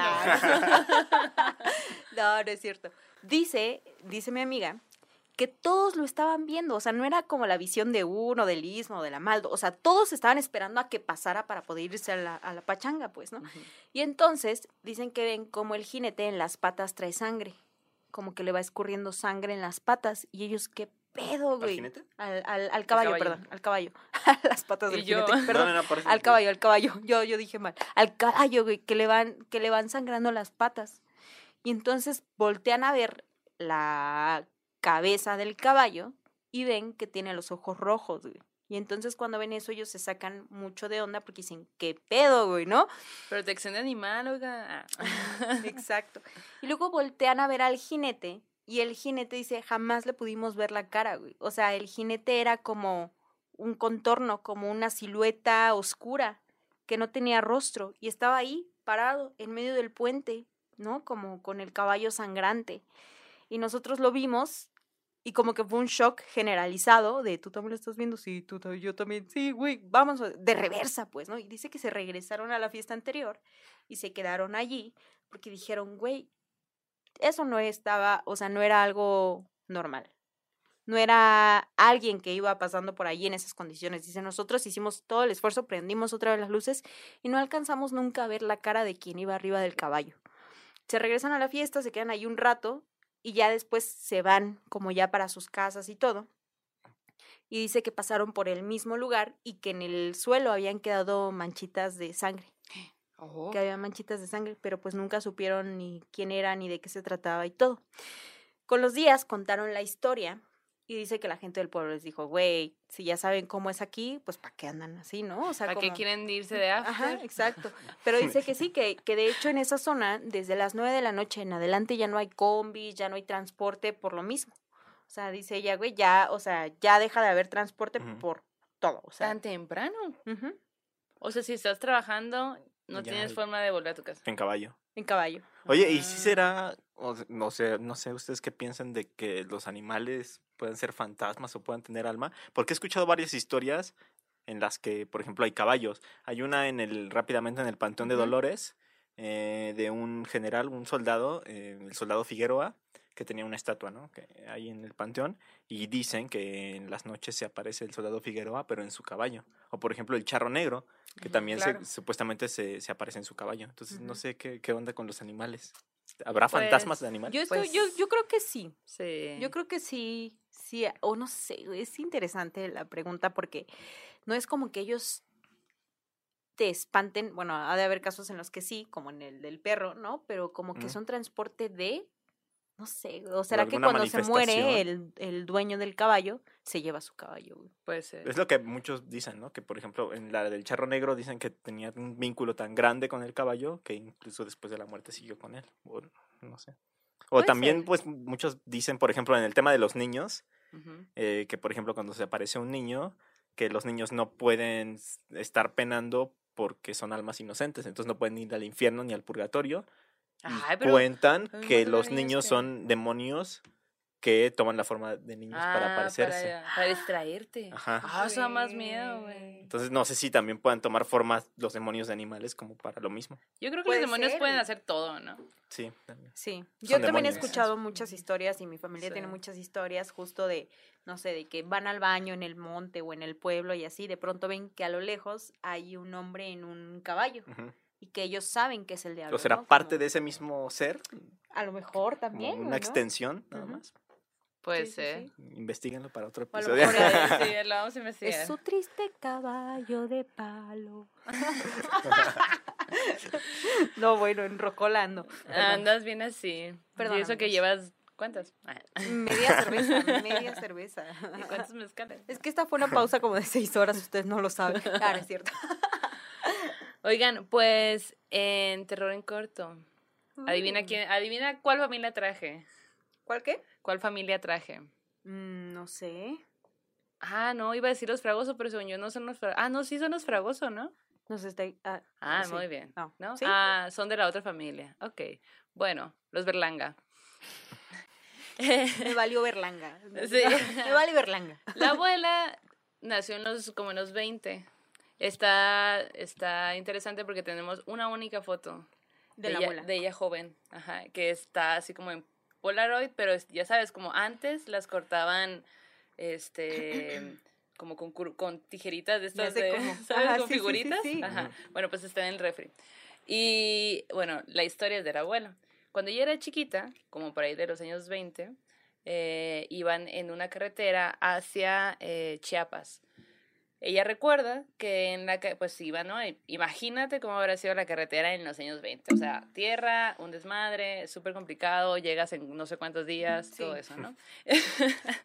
y, y este, bueno, ella va con, con su papá y van en la carretera, era de noche, y de, de repente, en medio de la carretera, ven una piedra gigante. En medio de la carretera. Tú dirás, bueno, en ese tiempo a lo mejor era un poco normal. Igual sí, no lo sabemos. Eh, yo no lo tengo tan claro. Pero bueno, entonces él, a- el papá, ella cuenta, ¿no? Que su papá se baja del carro a intentar mover la piedra, pues para poder pasar, porque, o sea, no dejaba pasar el carro y ellos tenían que seguir su camino. Al momento en que tocan la piedra para moverla, se da cuenta que no es una piedra y que es una araña gigante, güey. una araña gigante que, se, que cuando la mueven, pues se para y se empieza a mover y se hace a un lado. y ahí ya les permite pasar. Pero ella recuerda, en su, en su recuerdo de niña, es, había una piedra y yo veía que era una piedra y cuando mi papá se baja, esa, esa piedra se empieza a mover. ¿Qué tal, eh? ¿Han escuchado la leyenda urbana de la calle del bulto? No, a ver, cuéntame. Es que es muy parecido a Me lo que suena. cuenta. ¿Sí? Muy, Oye, muy parecido. una historia de, de un bulto. A ver, cuéntame. Puede que sea la misma. Ah, bueno, no, ya puede que sea la misma. eh, es que hay una leyenda urbana en la que dicen que en ciertas calles, a altas horas de la noche, va algún conductor y ve un bulto en la calle. Ok. Entonces, eh, no puede pasar, obviamente. Se detiene, se baja y cuando lo va a mover, ya no hay nada. Se sube otra vez a su carro así como de, ¿qué onda? No tomé o no sé. Se sube otra vez al carro y cuando intenta avanzar, otra vez está el bulto. ¿Qué? Y así le pasa, se baja y no está, entonces se tiene que regresar e ir por otro lado porque el bulto Aparece. ajá, aparece cuando él quiere avanzar. Entonces, se me hizo como un poco similar. Sí. eh, ese y tema. eso es una leyenda en alguna de la Ciudad de México. De la Ciudad de México. Güey, en el pueblo hay una historia similar de un bulto, pero que es un bulto blanco y que la gente cuando iba a ver a sus animales, porque estaban el pueblo, sus casas y luego en los alrededores sus animales o sus sembradíos. Pero de mucha gente que cuando iba a los sembradíos veía un bulto blanco, güey. Que pronto decían, ¿qué pedo? Y luego lo veían lejos, luego cerca, cerca, cerca, y de pronto eso era un perro o un marrano, ¿no? Como que se transformaba. Pero fíjate, qué interesante, ¿no? En las ciudades y en los pueblos, güey. Ajá. Y ahorita que decías esto de la araña gigante, ya se me estaba yendo, güey, pero un vato de, un camarógrafo de multimedios me contó hace antier, ¿no? Ajá. Güey, gran historia la suya, breve, pero es también sobre algo que me recordó tu araña. Dice que iban a Navojoa. Él siempre ha sido camarógrafo, ¿no? Entonces estaban en Navojoa y agarraron una carretera con medios de comunicación y todo, que iban como en una suburban sobre la carretera en Navojoa, en Sonora, que ya eran como las 2, 3 de la mañana, ¿no? Que, o sea, pinche desierto acá oscuro, ¿no? Sonorense, Bonito. imagínense. Bonito y negro. Bello, Puta de calor. bello y sobrenatural. Pues entonces dice que van todos y que él iba como de copiloto para que no se durmiera el, el conductor, ¿no? Porque decía, güey, está cabrón, ¿no? Entonces que iban platicando, y que en realidad como que varios iban despiertos y que iban platicando, pero pues se les había hecho muy tarde. Y que de pronto dice que, que sienten que hay algo a las afueras del auto avanzando, güey, con ellos, a su misma velocidad. Y voltea a mi amigo y dice, te lo juro, Yanis, y se los juro a ustedes, que mi amigo iba contando esta historia manejando el auto en el que íbamos y vi cómo todos sus pelos acá del brazo se le pararon, güey. Y yo así de, ¿qué pedo? ¿Qué me vas a contar? Dice, no, pues yo volteé y vi que afuera del auto, a nuestra misma velocidad, iba una sábana blanca, güey, Volando. volando. Como los fantasmas. Dice, no era una sábana tal cual blanca, pero Ah. era algo que parecía una sábana blanca, como una cosa blanca, a nuestra misma velocidad. Y yo volteé y le dije a los demás, ¿qué pedo? ¿Qué es eso? Y los demás dijeron, no sé, güey, pero todos lo vieron, güey. Dice, eso fue en los noventas, güey. O sea, todos lo vieron, todos vieron eso que iba avanzando a su misma velocidad. Dice que metros más adelante, esa cosa pasó por adelante del auto y se fue a la mon- al, al- como a la nada. No, no sé si hay montaña o ahí, pero a la nada. Se perdió. Pero dice que cuando pasó enfrente de ellos, que vieron como si tuviera una colita. Como una cola de animal, güey. Y que nunca supieron qué fue. Y se perdió en la oscuridad. Dice, güey, es una historia rara. Dice, pero todos lo vimos. Nunca supimos qué fue. Pues era como algo blanco que pasó y se ¿Cómo, perdió. cómo- se llaman estas manifestaciones que son como humo? Como- Como tal vez, ¿no? Así. Que, que, que salen como de algunas personas que se- supuestamente están como poseídas algo así. Es que se me fue el nombre ahorita. Mm, Pero es algo que sale así como, como humo que sale de las personas que a lo mejor están poseídas o que hay algún ente. No, no sé si pudo haber No sido algo que tomó como un una forma este, así. mm, Es que no, no, se me fue el nombre. Psico algo, no, no sé. Sí, ya te iba a decir, sé. dementor. Ah. Era un dementor, sí. Era un dementor, Sí. güey. Dementor blanco. Dejémoslo así. Sí. Dejémoslo en dementor. Un Nazgûl, como el de los Señores de los Anillos. Acá, no, ajá, pero el vato así como que súper espantado y me decía, güey, nunca supimos qué fue. Fue raro, o sea, ni siquiera podemos decir que era un fantasma, porque era como una, o sea, era como si fuera un animal, pero tenía una forma como si fuera una sábana blanca, como, y se perdió. Qué interesante. Ujú. Si ustedes han ido por las carreteras de Navojoa a altas, altas horas de la noche. Yo, yo he ido a altas, no tan altas. Pero bueno, yo tengo muy mala suerte aparentemente. Ah, yo no me Sí. topo con nada. Yo creo que en algún momento me voy a topar con algo y me voy a cagar, güey. Pero va a ser buen material para el podcast. Ey, sí, es verdad. Bueno, material para el podcast es lo que les traigo con el sueño macabro, porque yo acá que ando así como de que, ay, jijiji, jajaja. Güey, pues anoche andaba yo acá de que ya estaba muy cansada. No sé qué hice ayer, pero estaba muy cansada. Entonces ya como a las 10 de la noche dije, ya, ya no puedo, güey. Fui al dentista. ya, me acosté, ya me acordé, fui al dentista. Pero regresé a la casa y estaba muy agotada porque además el día de ayer estuvo súper lluvioso, así como Sí. muy denso. Llego a la casa, le digo a mi hermano, ¿sabes qué? Me voy a dormir. Y el Simón, él se quedó en la sala y todo, me acuesto. Pero como que habíamos estado hablando acerca de las tijeras y las brujas. Y yo... ¿Tú no con tu hermano o...? No, mi hermano se quedó en la sala Ah, echando pero, o sea, o sea, aquí en el podcast habíamos hablado de las brujas, ¿no? Sí. Ah, y lo traías muy presente. Sí, o sea, como que todo lo del podcast lo traigo súper presente después del podcast, ¿no? Como que lo que contamos en un programa me acompaña durante toda la semana, güey. Pero bueno, Ojalá no viajes en carretera esta semana. Sí, por favor. sí me toca, güey. No, Jenny, no. Oaxaca, San José. Ya les contaré, ya les contaré cómo me va, yo- porque tengo un viaje el viernes precisamente, pero bueno. Razón por la que no te tatuaste. Yo mañana salgo a Orizaba, entonces. Y yo soy la única que va a estar a salvo, amigos. Güey, yo Si el siempre he tenido próximo miedo podcast- de que, o sea, por ejemplo, cuando viajan en autobús o así, siempre abro las ventanas porque me gusta ver el paisaje. Pero siempre me da miedo, no sé por qué, que cuando esté viendo a la- al monte en la noche mientras el autobús avanza, vea algo corriendo. Como ¿Corriendo? largo, así como corriendo a nuestra misma velocidad, así como flaco, flaco, flaco, largo y negro. No sé Es de por qué. Oaxaca, tiene unos miedos que yo no entiendo. ¿Slenderman? Puede ser, güey. Puede ser. Pero mexicano, güey. ¿no? Monteman. ¿No? Así como. A ver, Monteman. cuéntanos su sueño. Que Ah, por bueno. cierto, yo te quiero contar que anoche, eh, bueno, estaba haciendo mi tarea de maestría en la madrugada porque, porque ya sabes, había que mandarla ayer. Porque así- procrastinadora. No, pues no tanto, más bien era muy difícil. Güey, hace Y- rato me estaba escribiendo. Yo, ¿qué pido? Pon atención, Maldo. Y me dice, no, es que No me distraje un eso. momento. Yo, no y yo, no. Así, corte, corte. Bueno, el caso es que eh, justo eh, terminé mi tarea y me puse de que ah, tengo que repasar lo que va lo que íbamos a hablar ahora, sí, es ¿no? muy aplicada, ¿eh? Me consta. Sí, sí, sí.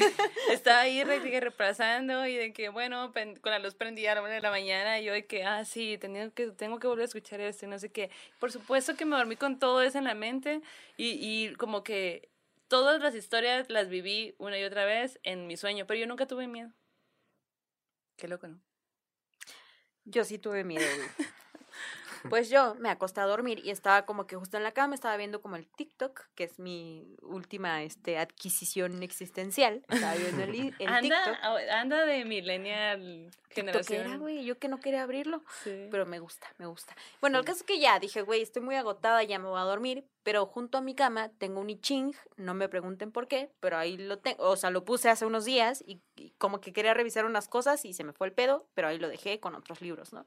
Y una libretita, pero también tengo unas tijeras, güey. O sea, no sé por qué las puse ahí, no me pregunten, güey. Ahí las dejé y anoche antes de dormir dije, ah, las voy a abrir, ¿no? Así como las voy a abrir como cuando dicen que si abres las tijeras, las dejas abiertas, ahuyentas a las brujas y todo. Y dije, ah, pues a lo mejor así ya no tengo pesadillas, ¿no? Porque había tenido pesadillas. La risa súper- como- No, es que Todo por- lo contrario. porque creo que voy a aplicar esa técnica. A ver, No, ya no después tengo. de lo que te la voy te Tengo voy un a contar. atrapasueños y no paran las ¿No? pesadillas. ¿Tú ¿También tienes ¿Neta? pesadillas? ¿Tienes pesadillas? Salud, güey. Porque yo también, pero salud con Ah, mezcalito. bueno, Y yo, bueno, yo, yo salud, pero no. Luego hablamos de no. sueños. Me Güey. invitan. Bueno, todos los, todos los capítulos hablamos de sueños. Ujú. Si quieres nos puedes contar uno después de este Ah, rápidamente. bueno, está bien. Bueno, pues me acosté a dormir con el I Ching al lado y ahorita van a entender por qué digo el I Ching, que es un libro de adivinación, que también es como puedes leerlo como un poema, si tú quieres, ¿no? Como un libro de consejos, si tú quieres. Como el tarot, Como un tarot, pues, pero de otra pero asiático. asiático, exacto. Entonces, pues yo dije, voy a abrir las tijeras para ver qué pedo, ¿no? A lo mejor ya no tengo pesadillas porque había tenido pesadillas los últimos días.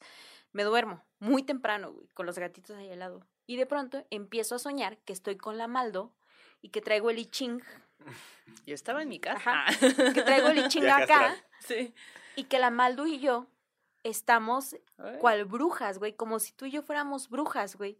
Jalo. ayudando gente, ¿no? Como que gente que había estado como en contacto con algo maligno y que tú y yo nos hacíamos como de un círculo protector y que estábamos como en un monte con un círculo protector y las dos diciendo, güey, sal de ahí. Y yo decía un nombre, lo voy a inventar ahorita, Carlos López Vélez, te ordeno que salgas de allí y que dejes de estar donde estás, Ah, que no sé qué. Pero las dos acá, ajá, Me como identifico. para sacar a alguien de algo, güey. Y yo me moría de miedo, pero yo decía, esto es lo que nos toca hacer. ¿Qué? Porque esto, ajá, como que porque esto es lo que somos, ¿no? Así como que, güey, me desperté como a las 2 de la mañana, abro los ojos y yo cerrando las tijeras, ¿no? Así como, "Mm, creo que no. Mala idea. Mala idea, ¿no? Así cierro las tijeras y escucho ruidos en la sala de mi casa, güey. Y yo me quedé quieta porque digo, está mi hermano en casa, ¿no? Y así como que, y luego escucho más ruidos, como de cosas como que moviéndose en una mesa. Y yo, ¿será este el momento en el que pregunte si mi hermano está dormido o está despierto? Y de pronto escucho que mi hermano se levanta y se va al baño y dije, ah, sí, sí era él, no era algo extraño sobrenatural. Pero qué interesante me pareció, porque siento que de alguna manera sí es su gestión de que hemos estado haciendo el podcast y que uno está pensando en las historias y todo, pero me pareció muy loco el sueño y quería contarlo, quería contarlo. ¿A ustedes les ha pasado algo así? Cuéntenoslo. ¿Y tú? Nada, de mis sueños. Bueno, yo de entrada sufro mucho de este tema de parálisis del sueño. Oh, o sea, miedo, muy seguido, muy, muy seguido. Yo creo unas Desde antes de hacer el podcast. Sí, ¿qué desde haces? siempre. Desde que iba en la secundaria, yo creo como dos, tres veces a la semana me da parálisis del sueño. Dos, No tres mames. veces. Sí, y luego por eso no duermo bien y me despierto así medio mal. Ahorita se estaba durmiendo, pero todo bien. Lo vamos Sí. a cortar. ¡Ah! Ah. Si Pero- quieres, hacemos, Janice y yo ahora somos espiritistas y hacemos... eh, Te convertiste en María Sabina en tu sueño, por cierto. Puede ser. Bueno, pero el caso es de que yo, yo a veces tengo sueños recurrentes, o sobre todo antes tenía más sueños recurrentes que me daban miedo. era- bueno, pesadillas recurrentes. Ok. Ajá. Por ejemplo, tenía una en la que estaba en el patio de mi casa y mi mamá estaba como teniendo ropa o así. Y de repente ya se metía a la casa, cerraba la puerta y yo no podía entrar, pero la ropa empezaba a cobrar vida. Y me espantaba muchísimo. Órale. Había otra en la que yo llegaba de la primaria, porque era más o menos en esa época en la que iba en la primaria. Llegaba de la primaria, entraba y, y mi mamá estaba convertida como en una gallina. Pero así súper raro. Y me, me daba mucho miedo. miedo, O sea, era una gallina, o sea, no tenían que darme miedo. Estaba como en un banco y estaba en la estufa, como si estuviera cocinando o así. Y me daba un montón de miedo. Güey, como el sueño que les conté de la abuelita, que la golpearon en la cabeza y, se, Ah. y cuando despertaba en el sueño, estaba inconsciente, todos eran guajolotes. Te lo voy a mandar para que... Entonces no estoy tan mal yo. No, no, no. O Una mujer que le No cayó un mal, rayo y que vio un guajolote danzante en medio del rayo. Hay algo con los guajolotes. Sí. Hay algo con los guajolotes y las Yo nunca he soñado con guajolotes, pero... Y- Y había otra pesadilla en la que yo estaba en un sillón de la sala, acostado, como viendo hacia el techo, y sentía que atrás de mí pasaba un fantasma. O sea, yo sentía que era un fantasma. Ajá. No sabía qué estaba pasando, pero sentía que era un fantasma. Entonces eran como pesadillas muy recurrentes que las soñé así como cuatro, cinco, seis veces. Que- La misma, una y otra vez. sí, sí, sí. No mames, eso y hasta decía, loco. ya no quiero dormir.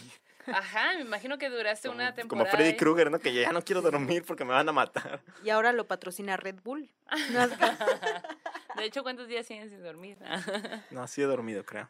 Oye, no, pero ayer me desperté por, un- por una pesadilla. igual. Mm, No sé qué fue, no me acuerdo, pero me desperté. Sé que me desperté. O sea que desde niño no has podido, o sea, tú no sabes lo que es dormir ocho horas. A veces. Ah, A ok, ok. Oye, y nunca, nunca, o sea, como que te has puesto así de mamá, tú también, o alguien más a tu familia. No, en fíjate tu que a mi familia les mamá- pasa o así? eh, no les pasa eso, pero mi mamá sueña cosas que después pasan. O sea, sueña que la eso- chocan Ay, y al otro día le chocan el carro. O sueña que se descompone algo y al otro día se descompone.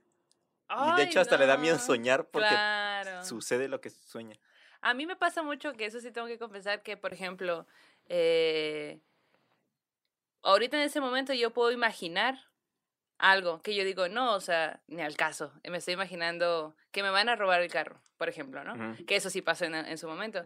Como que me dieron un carro de mazmorra y, y luego como que yo sí, desde que me lo dieron tenía la sensación de que en algún momento me lo iban a robar. Ok. Y me lo robaron. Y cuando me lo robaron, yo ni siquiera me exalté porque yo estaba segura que eso iba a pasar. Y ese tipo de cosas sí me han pasado que cuando pasan digo, pues es que yo ya sabía. Eso, eso sí tengo que decir que sí es algo que Así me de, pasa me voy a encontrar 100 mil dólares. Ojalá, 100,000 güey. dólares. Pero no son cosas que yo puedo decir, voy a pensar en eso. No, simplemente es una sensación y yo ya sé de dónde viene. pues. Oye, Isma, ¿ya viste The Nightmare?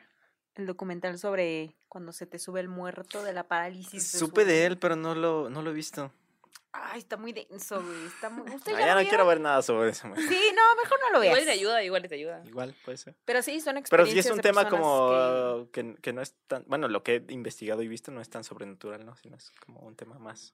Sí, o sea, Sí, son de experiencias mente. de personas, Sí, ajá. despiertas en, en un punto de... que, o sea, despierta tu mente, pero no despierta tu cuerpo. Sí, ajá. Y en- entonces ajá. entre ese momento, como yo sí he sentido que hay alguien al lado de mi cama. Es o que eso es lo está ahí, cabrón. Veo una sombra y yo me quiero despertar. O he sentido como que me voy a otro lado y, por ejemplo, voy al cuarto de, de alguien más y veo que está ahí y no sé, es, muy raro, pero Sí, Sí, es sí, un sí. mundo, ¿no? O sea, sí. Porque, por ejemplo, esta sensación de tengo parálisis de sueño, yo la he sentido. Y puedo, y puedo incluso ver que me quiero despertar, o sea, puedo ver la, el cuarto y, y te- sentir la sensación de que me quiero despertar y no poder. Y aún así, yo nunca, eh, o bueno, no voy a decir que nunca, pero por ejemplo, la última vez que me pasó, no sentía que hubiera algo más alrededor. Simplemente sentía que no me podía despertar y eso me daba ansiedad. Y era como estas ganas de querer gritar y que nadie te puede ayudar y que en algún punto tú tienes que librarlo por ti solo, ¿no? Tienes que despertar en alguna, de alguna manera. Sí, sí, sí. Pero lo que a mí me gusta de este documental es que son como experiencias extremas, ¿no? O sea, como Ah. de gente que no solo sueña o no solo es un sueño recurrente, sino que va avanzando como si fuera una doble vida, ¿no? Que Ah. tú vas viviendo, ¿no? Como en ese entorno en el que un día es denso, pero al otro día más, y eso que te había atemorizado el primer día va avanzando y se va acercando a ti poco a poco, y tú, ¿sabes? Como, creo que está en YouTube, no sé, Sí, lo voy por a ahí ver. pueden, pueden, pueden buscarlo. Si ya lo vieron, cuentas, por ahí. nos cuentas. si no puedes dormir, puedes hablarnos, ¿no? Podemos Bueno, hacer una... No sé a qué hora se duerman. Yo, güey, yo soy más nocturna que la chingada, Sí. güey. Bueno, yo ayer Yo me duermo que porque me 10. obligan casi casi, como que ya debería de ser hora de dormir, pero está bien, me voy a ir a dormir. Oigan, Sí. pues, ¿qué? ¿Art terror? Art terror. Art terror. Les quiero hablar de este libro. Chan, chan, Se llama Nuestra parte de noche, que es de Mariana Enríquez. Estuve obsesionada con él un montón de tiempo, porque me gusta, o sea, lo empecé a leer, me lo regaló una amiga, y la verdad es que lo empecé a leer y me encantó así. Pero es de esos libros que dices, es tan bueno que no sé cómo va a acabar y prefiero irlo de Dosificando. dosificando porque luego he leído libros que me gustan un montón y al final digo, ah, pero este no, todo, todo es muy bueno. La verdad es que sí se lo recomiendo mucho, es este libro. ¿Qué bueno. editorial es? Es Anagrama, editorial Anagrama. Salió en el 2019, Wow. eh, o sea, no tiene tanto, y ganó, el pre- ganó varios premios. Premio Heralde de... Herralde. Herralde, Herralde, de novela. Ajá. Eh, bueno, eh, Mariana es argentina y en otro, en el siguiente eh, episodio, capítulo, les voy a hablar sobre ella, sobre la escritora, pero en este les quiero hablar del libro en particular, que está bien bueno porque, mm, bueno, habla sobre un niño que es llamado a ser medium, porque el papá lo es, para una familia que tiene una orden, la orden se hacen llamar, ¿no? Entonces, ellos buscan la vida eterna y entonces el papá, como medium, trata de proteger de que él no sufra todo lo que él sufrió. Y neta, es súper bueno porque nunca, son como seis historias y nada va en orden. Tú tienes que ir armando todo en tu mente y ese tipo de cosas a mí me encantan porque es como, ¿qué? Y tienes que volver y, y ir entrelazando todas las historias en tu mente. Ah, tocan temas como, este, bueno, este, esta situación de padre e hijo, de, de una relación, ¿no? De cómo se Ujú. lleva un padre y un hijo. Tocan temas de la oscuridad, de la muerte, tocan muchos temas de rock and roll acá, de punk, de, de, este, de la dictadura, porque todo está basado como en Argentina, como es muy de época y como fue la, la última dictadura en Argentina. Eh, tocan temas de SIDA, de un montón de cosas y todo, todo, todo, todo al final es muy ocultista y me encantó, neta me encantó, ojalá lo puedan leer, creo que también está en internet. Así que mm, el PDF lo va a rolar la Maldo. sí, sí. Ah, bueno, no lo tengo, yo tengo el libro, pero pues la verdad es que es muy bueno, yo lo recomiendo, de verdad lo recomiendo y es, o sea, como que hay muchos libros de terror y, y este es muy moderno, es muy contemporáneo y neta de verdad es súper, súper bueno por todos los temas que trata. Es muy, como ustedes ven, es súper largo, te tiene que gustar leer. Em, o a lo mejor te atrapa la historia y lo lees y ni te diste cuenta. en chinga, ajá. O lo haces como yo, que te gusta tanto que dices, ay, no creo que se acabe. Y se acabó y de verdad yo estaba triste de, no, ahora que me va a gustar, no. Quiero la precuela. Pues fíjate que, bueno, eh, eh, la escritora tiene más libros y es muy reconocida porque ella solo escribe de terror. Entonces ya después les voy a hablar de ella, pero este libro es muy bueno, ojalá lo puedan leer y esa es mi recomendación de Arte Terror. ¿Puedo hacer un arteror rápido? Por Sí, sí, por por, por supuesto. sí, por supuesto. Por Yo si- por sí. claro. Por supuesto que sí, quería decir. Más allá de libros, de música. ¿Han escuchado hablar de Robert Johnson? Ah, Sí. sí. Ah, A ver. Pues relacionado con el tema de carreteras. cuenta la leyenda que Robert Johnson, bueno, para quien no lo conozca, es un eh, músico de blues que nació en el delta del Mississippi, en Estados Unidos. Bueno, cuentan que él no era un músico como tan bueno, o sea, era más o menos mediocre. Y de repente él grabó algunas canciones y así, y desapareció como por un año, o algún tiempo desapareció. Y cuenta la leyenda que en un cruce de carreteras o de caminos se le apareció el diablo y le pidió su guitarra. Entonces el diablo agarró la guitarra, se la afinó y cuando se la dio a Robert Johnson, él ya tocaba increíble, la guitarra y a partir de ahí empezó su fama. Sí, Entonces- Muy buena esa- sí, es está en muy buena Netflix. Ajá. Hay una peli, ¿no? El, ¿Ah, sí? el documental Ah, un Crossroads. docu- Ah, ¿no Ajá. sabía? Sí, sí, sí. Bueno, yo Te lo voy a pasar ahorita, te lo voy a pasar Johnson, pero- ahorita. Está muy bueno porque justo cuentan las dos versiones, ¿no? La leyenda de cómo Robert Johnson conoció al diablo en ese cruce de caminos y cómo el diablo le dio el don. Y cómo también en ese mismo tiempo puede que el vato se haya puesto pilas y se Ajá. haya esforzado mucho en, Porque en un año es aprender un a montón de bien, tiempo, también ¿no? hay que decirlo. Ajá, Pero hasta exacto. tiene una canción que se llama Me and the Devil, Ajá, que es como exacto. de las más famosillas y- y como que alimentó más la leyenda. ¿no? Ajá. Sí, Entonces, Y mira, definitivamente. si le funcionó, amazing. Que aparte el, el- el tema del cruce de caminos es también como muy común. Siempre. Incluso para los trabajos de santería en los cruces siempre se dejan esos trabajos. Hicieron un episodio sobre La Llorona, ¿no? Sí. Simón. Pues hay un, bueno, no sé si lo comentaron, ese no lo vi completo, vi partes, pero Me duele el corazón. Solo quiero que lo sepas. no he visto todos. No, está bien, no Tú importa. tampoco has visto Ya, todos los míos. No, tú, tienes, tú no se te puedes acaba quejar. este capítulo. Tú tienes muchísimos, güey. Tú tienes muchísimos. Ay, son como 60, tampoco Ah, son tantos. Nosotros tenemos 15. bueno, con este 19. Bueno, hay, un, hay, hay una 17. historia de La 16, Llorona en la que, eh, bueno, hay unos este, espíritus prehispánicos que se llaman ciguateteo, Ajá. que son como las protegidas de la Cihuacuatl, que Ajá. según la cosmología prehispánica es la Llorona, la Cihuateteo. Ok. Entonces, la, la, la Cihuateteo son las son los espíritus de las mujeres que murieron en el parto. Para los antiguos Ah. eh, mexicas, las mujeres que morían en el parto eran consideradas guerreras. Era Claro. como, eh, eh, tenían el mismo rango que un hombre que moría en la batalla. Qué bello, ¿no? Claro, Entonces pues eran, sí, ¿no? este, Para los o sea, antiguos tenían y para ahorita también. sí, tenían como un rango muy alto Ujú. eh, para ellos. Entonces estas iguateteos se iban a un paraíso, el paraíso de Tlaloc me parece que se iban, pero algunas de ellas se aparecían en los cruces de caminos y se le aparecían a los viajeros. Entonces tenían como aspecto de calavera, tenían como un estómago muy grande y se les aparecían como para asustarlos y para como presagiarles el mal. Wow, güey. ¿Por qué eran eso? Pues no sé, estaban allí, Por maldad. por Estaban gusto. allí. están ahí. ¿No? Pues sí. Oigan, y hablando de, de mm, música, pero también de mujeres en la carretera, ya lo habíamos recomendado en otro programa, pero pues la canción de A la orilla de la carretera de Jaime López es Ah, una sí. canción que nos cuenta una historia y es muy interesante ver cómo la música siempre no solo nos cuenta historias de amor, de desamor y así, también nos cuenta leyendas, güey. Y mi papá Poncho, pa, muchos besitos. Mi papá Poncho me mandó hace tiempo una canción que justo volví a escuchar para este programa porque estaba esperando el momento. Y la canción es de traileros. Es de traileros en la carretera y se llama El corrido de la muerta, güey.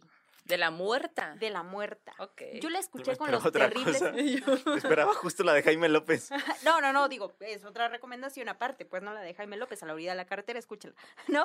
Pero bueno, esta canción que se llama El corrido de la muerta fusiona una leyenda con un corrido, güey, que es muy interesante, ¿no? Yo la escuché con Los Terribles del Norte y esta historia, o sea, empieza Me la canción Los, no, el nombre, el Los Terribles del Los Norte. Terribles del Norte. La Bueno. Cihuacóatl del norte. La Cihuacán del Norte. No, bueno, los terribles del norte. Esto pasa No en la Sierra de Saltillo, justo en el cruce entre la Guarda Raya de Coahuila y Nuevo León. Porque es lo que dice la canción, ¿no? Y estaba yo buscando en el Google Maps, yo así de, ah, huevo es aquí, ¿no? Como que estaba yo buscando ahí los cruces y yo, ah, huevo. Pusiste al monito para ver. Sí, sí, sí, te lo juro, te lo juro. Pero la canción está muy Sí buena. Se las voy a compartir en redes sociales para que la escuchen y vayan haciendo su playlist sobrenatural. Pero bueno, resulta que es un- la historia de un trailero que va en, en, en la noche, ¿no? Y levanta a una mujer que en una curva le hace la parada, ¿no? Y entonces como que la morra le dice que va a ver a su familia y que su familia tiene un rancho en tal lugar, ¿no? Adelantito del camino. Y él le dice, ah, Simón, que no sé qué yo te llevo sin problema, ¿no? Y entonces, hay, antes de, de, de pasar por una curva, la mujer le dice, ten cuidado porque hay curvas muy peligrosas, no te vaya a pasar algo, ¿no? Entonces, como que él toma el cuidado, no pasa nada, y llegan a donde ella dice que es su rancho, ¿no? Entonces el trailero en la canción le dice a ella, este, pues si vas a ver a tus papás y luego vas a regresar, en tres días yo regreso y paso por ti y te llevo a donde vayas, Qué ¿no? buen pedo de trailero, güey. Pero pues acá el trailero como que le estaba echando el perro, acá como que es lo que yo entiendo, ¿no? Como que le pareció una morra muy bella, ¿no? Así como que la llevó. Incluso dicen que cuando se despidió como que alguien le dijo así como que, ay, ven, te acaricio un poco, ¿no? Así como, como que algo así, ¿no? Yo, mm, Como que fue un gesto No pueden amoroso, hacer un ¿no? paro solo por paro. acá. Bueno, no sabemos la química que hubo ahí, Bueno, ¿no? Puede que bien, haya pasado Está algo está bien. No más. juzgues todavía. Exacto, exacto. Y entonces, pues la deja, ella se va y ya, él se va a su, termina su ruta y cuando regresa pasa por el rancho con su tráiler, se baja el tráiler y va a ver donde ella dijo que era su casa, ¿no? Y cuando llega, pregunta por la chica y le dicen en el rancho, pues es que ella murió hace un año. Venía para el rancho y tuvo un accidente y pues ella salió proyectada del auto y todavía vivió un ratito como eh, no, no murió al instante, quedó herida, No intentó levantarse, caminó hacia el rancho pero no llegó, murió. Entonces dicen que a partir de ese, de ese momento ella trata de llegar a su casa. Por eso es que pide Ah. aventón y por eso es que los traileros la ven. Pero a mí me pareció una historia interesante porque qué chido que las que la música cuente este tipo de Sí. cosas, güey. Son leyendas, no en podcast, en canciones, güey, ¿no? sí. Y además no era un ente que orillaba al mal, sino Ella lo que- previene y le dice, güey, ten cuidado con esa curva, seguramente la curva en la que ella se accidentó, porque puede pasar algo, ¿no? Y me pareció muy chida, se las voy a poner ahí en, el, en las redes sociales para que la escuchen. Yo, yo vi que era como que autoría de Domingo Irías, pero ustedes me dirán en qué otras versiones las- la, han escuchado. Yo la escuché con Los Terribles del Norte. Y hasta en el. INA, güey, hasta en el INA hay un registro de esa canción y Ah. justo se, se resalta este tema porque es justo la unión, ¿no? De una leyenda y un corrido. Y también hay otra canción que se llama El milagro de un trailero, yo la escuché con los originales de San Juan, en donde justo esta historia pasa en Durango, en una curva que se llama el Espinazo del Diablo, que hay muchos espinazos del diablo en el país. Sí, sí, hay Yo vi que en. Juxtlahuaca, en Oaxaca, hay un espinazo del diablo donde también se dice que han ocurrido Les historias. recomiendo la película. Güey, La yo de no la he Guillermo del Toro. Yo tampoco la he visto. Ya me voy. Ah, a ver, breve Vale. resumen para la gente que tampoco la ha visto como nosotros. No, El Espinazo del Diablo es una película de Guillermo del Toro en la que habla de un orfanato en la que se en el que se aparece el espíritu de un niño. Ah, Entonces, Ok. es un es un orfanato en España eh, durante la Guerra Civil española ok. y este, se aparece el espíritu de un niño que fue, bueno, no, es spoiler, Murió pero trágicamente. murió. Y No, ahí. véanla, es de Guillermo del Toro, es una película increíble. Está Ok, bien. los vamos a poner el tráiler también.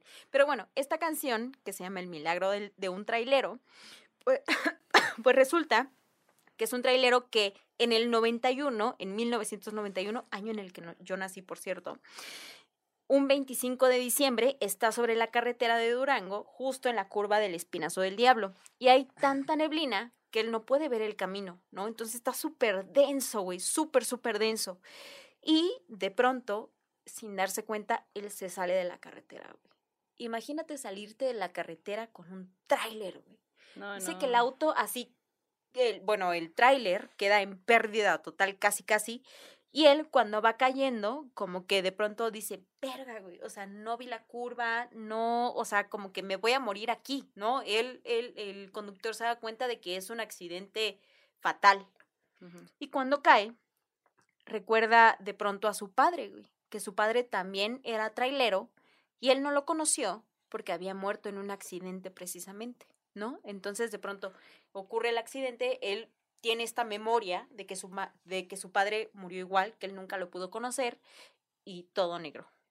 Y de pronto abre los ojos y se da cuenta que aunque el tráiler quedó en una pérdida fatídica, él está bien, no le pasó nada.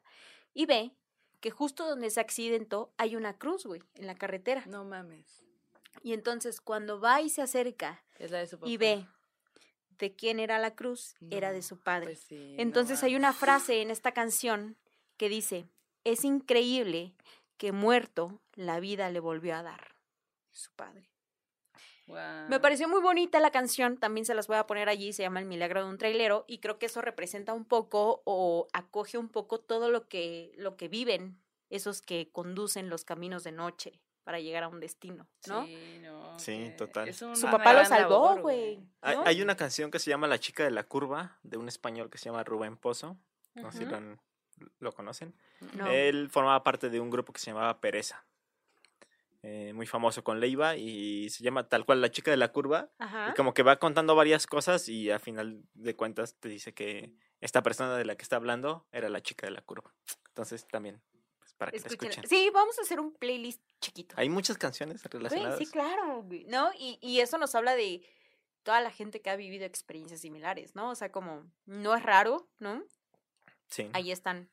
A lo mejor si ustedes van manejando de noche, tengan cuidado. Y no La escuchen esta playlist. Sí, no, no, Las la rumorosa, güey, la rumorosa. Es que hay de- muchísimas hay historias, te muchísimas. quedaron en el tintero. Si usted tiene alguna historia, Sí, sí, sí. eh, Oye, deberíamos hacer una segunda parte con Ismael. ¿Te Claro. atreverías a hacer una segunda parte Claro. con nosotras?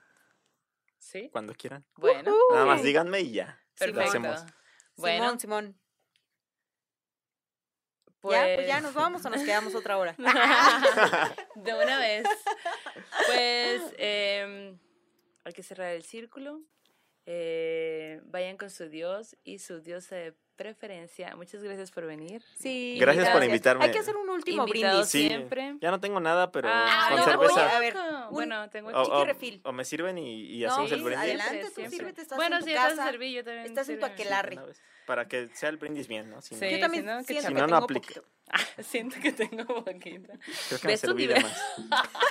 Te serviste Ya me como voy a- para quedarte una hora más. Ya me voy a quedar otra hora aquí. Güey, sí. Bueno, ah, Ya, les Ya no lo verán en cámara, pero... El off the record. Ajá, exacto. Oye, pero qué a gusto, qué bueno, qué bueno conocerlo porque es la primera vez que lo vemos. Sí, Nos literal. habíamos escrito en redes sociales. Hemos estado hablando. Pero sí, sí, sí. Antes de acabar, quiero agradecerte mucho porque creo que es chido sentir el apoyo de colegas que hacen como que también están en, en este entorno, ¿no? Y que nos echan porras. Y creo que tú has sido uno de ellos, ¿no? Como que ha sido chido, ¿no? Lo habíamos platicado así, como que, y Muchas pronto gracias. van a poder escuchar algún episodio que hagamos para mi canal, para mi podcast. Sí. Entonces, Eh, Ujú. ahí vamos a ir viendo qué, qué tema tocamos. Tú lo y- decides, tú lo decides. Tú dinos qué tema y nosotras nos preparamos. ahí para que se vayan a Leyenda Urbana MX y escuchen a ellas ahí. Escuchen Leyenda Urbana MX. ¿Cuáles son tus redes sociales? Tal cual, Leyenda Urbana MX en Instagram, en Facebook y en YouTube. O sea, me buscan así. También en Spotify, que es como mi plataforma principal en la que estoy teniendo mucho mayor auge. Así me encuentran y pues ahí hay más de 50 episodios que podrán escuchar Uy, y 50. Ujú. tampoco son tan largos, son de media hora, entonces Está bien padre. se pueden sí. aventar un maratón. Exacto, Sí, exacto. Un maratón. Nos cuentan ahí qué tal les va. Este aquelarre ha terminado. Muchas gracias por todo. ¿Quieres regalar más que flores este Día de las Madres? The Home Depot te da una idea. Pasa más tiempo con mamá plantando flores coloridas, con macetas y tierra de primera calidad para realzar su jardín. Así sentirá que es su día todos los días. Llévate tierra para macetas Bigoro por solo $8.97 y crece plantas fuertes y saludables dentro y fuera de casa. Recoge en tienda y sigue cultivando más momentos con mamá en The Home Depot. Haces más, logras más. Más detalles en homedepot.com diagonal delivery. Hello, it is Ryan, and we could all use an extra bright spot in our day, couldn't we? Just to make up for things like sitting in traffic, doing the dishes, counting your steps, you know, all the mundane stuff. That is why I'm such a big fan of Chumba Casino. Chumba Casino has all your favorite social casino style games that you can play for free anytime, anywhere with daily bonuses. That should brighten your day a little. Actually, a lot. So sign up now at chumbacasino.com. That's chumbacasino.com. No purchase necessary. Group. Void were prohibited by law. See terms and conditions. 18 plus.